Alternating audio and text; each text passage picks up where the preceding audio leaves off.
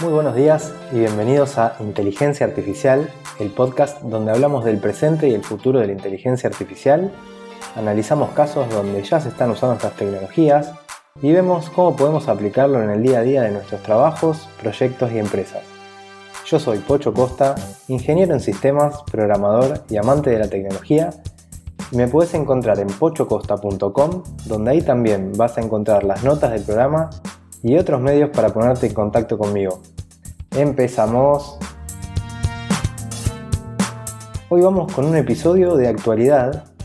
Eh, vamos a aprovechar que la semana pasada se realizó en Las Vegas el Consumer Electronic Show, o más conocido como CES, que es ese mega evento donde se reúnen eh, empresas innovadoras en tecnología y todos los años nos deslumbran con lo que presentan.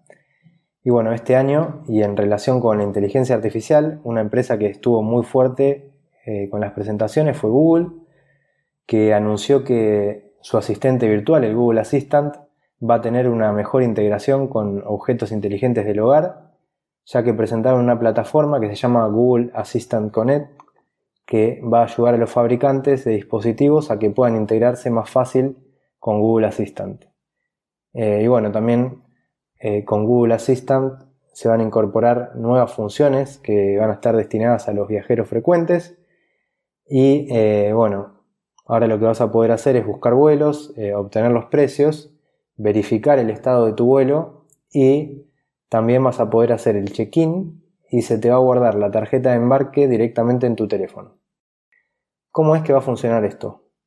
Bueno, esto va a funcionar si vos tenés asociada tu cuenta de Gmail cuando hagas la reserva del vuelo, te va a llegar un, mail a, tu Gmail avisándote eh, que el check-in está disponible para ese vuelo. Entonces Google te va a enviar una notificación a tu teléfono para avisarte. Eh, y bueno, ahí vas a poder decirle al asistente que te haga el check-in y automáticamente te va a guardar la tarjeta de embarque en el teléfono. Eh, y después, cuando necesites la tarjeta de embarque, vas a poder decirle al asistente, hey asistente, mostrame la tarjeta de embarque. Eh, digo hey asistente y no lo llamo por su nombre porque si esto lo estás escuchando en abierto se pueden empezar a despertar teléfonos por ahí y no, no es la intención. Pero bueno, en un primer momento esta funcionalidad va a estar disponible únicamente para vuelos domésticos dentro de Estados Unidos y con la compañía United Airlines eh, y luego lo van a ir expandiendo a más aerolíneas y vuelos. Y otra de las posibilidades que incorpora el asistente es que también te va a ayudar a hacer reservas de hotel eh, a través de una conversación en tu teléfono. Le vas a poder decir que te gustaría hacer una reserva en tal hotel para tal fecha y él te va a buscar la disponibilidad y precios. Si querés también hacer la reserva, la vas a poder hacer pagando con Google Pay. Esta funcionalidad también va a estar disponible en un principio solo en Estados Unidos. Y bueno, dice la gente de Google que esto va a ser solo el primer paso en lo que respecta a reservas de hoteles con el asistente, Así que veremos con qué más sale en el futuro. Voy a seguir este tema de cerca y cualquier cosa les voy a estar avisando. Eh, y bueno, como si esto fuera poco, otra funcionalidad nueva de Google Assistant es el modo intérprete, con el que le vas a poder decir que sea tu intérprete de un idioma y lo que va a hacer es escribirte en pantalla todo lo que vaya escuchando.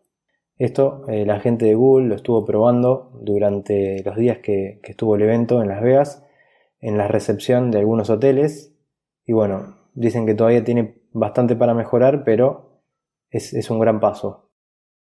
Y ahora dejamos Google y nos vamos a hablar de Cinemedia, la compañía británica eh, estuvo presentando un sistema basado en Machine Learning que permite detectar cuentas compartidas en servicios de streaming de contenidos. Este sistema se llama Credential Sharing Insight. ¿Y cómo funciona esto? Bueno, una empresa de streaming, supongamos Netflix o Spotify, contrata esta plataforma de Cinemedia y la plataforma analiza desde dónde accede cada cuenta, en qué horarios, qué contenido mira, desde qué dispositivos y con esto busca patrones que le indiquen que una cuenta está siendo compartida y le, le va a dar al proveedor un puntaje que representa la probabilidad de que esté incumpliendo esa persona con el contrato. Lo que dicen los de Cinemedia es que en este caso el proveedor de servicios podría enviarle un mensaje al usuario diciéndole que se tenga que pasar un plan superior una cuenta premium que, que soporte el tipo de uso que le está dando. Y el gancho es que este es un beneficio que permite que las empresas aumenten su facturación.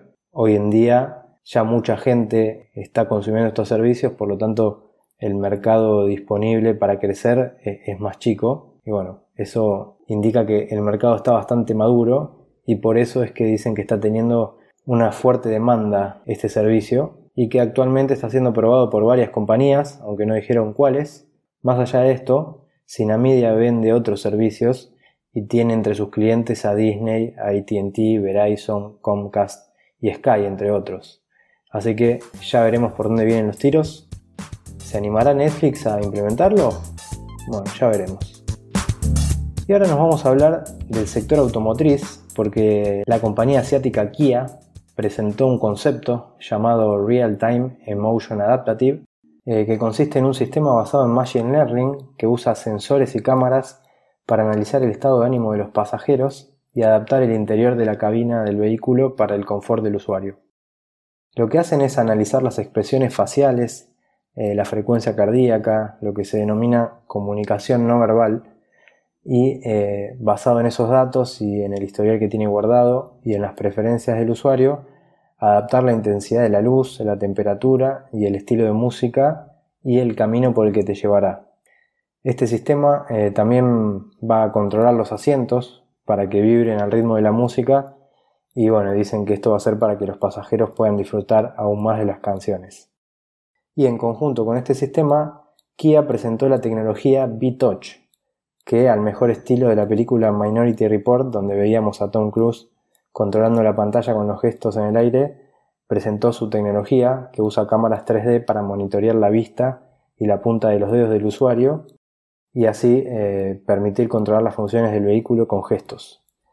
Esta tecnología se logra aplicando computer vision, eh, en castellano visión por computadora o visión artificial, que es eh, otra de las áreas dentro de la inteligencia artificial y un tema que a mí me parece súper interesante, así que si, si les gusta me pueden avisar y otro día hacemos un episodio hablando solo de eso.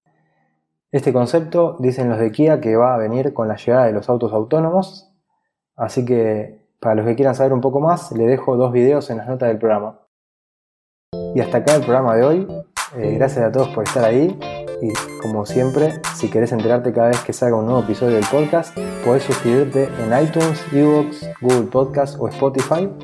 Y les voy a agradecer enormemente las reseñas de 5 estrellas en iTunes y los me gusta y comentarios en Evox o los corazones en Spotify que ayudan a que este podcast llegue a más gente.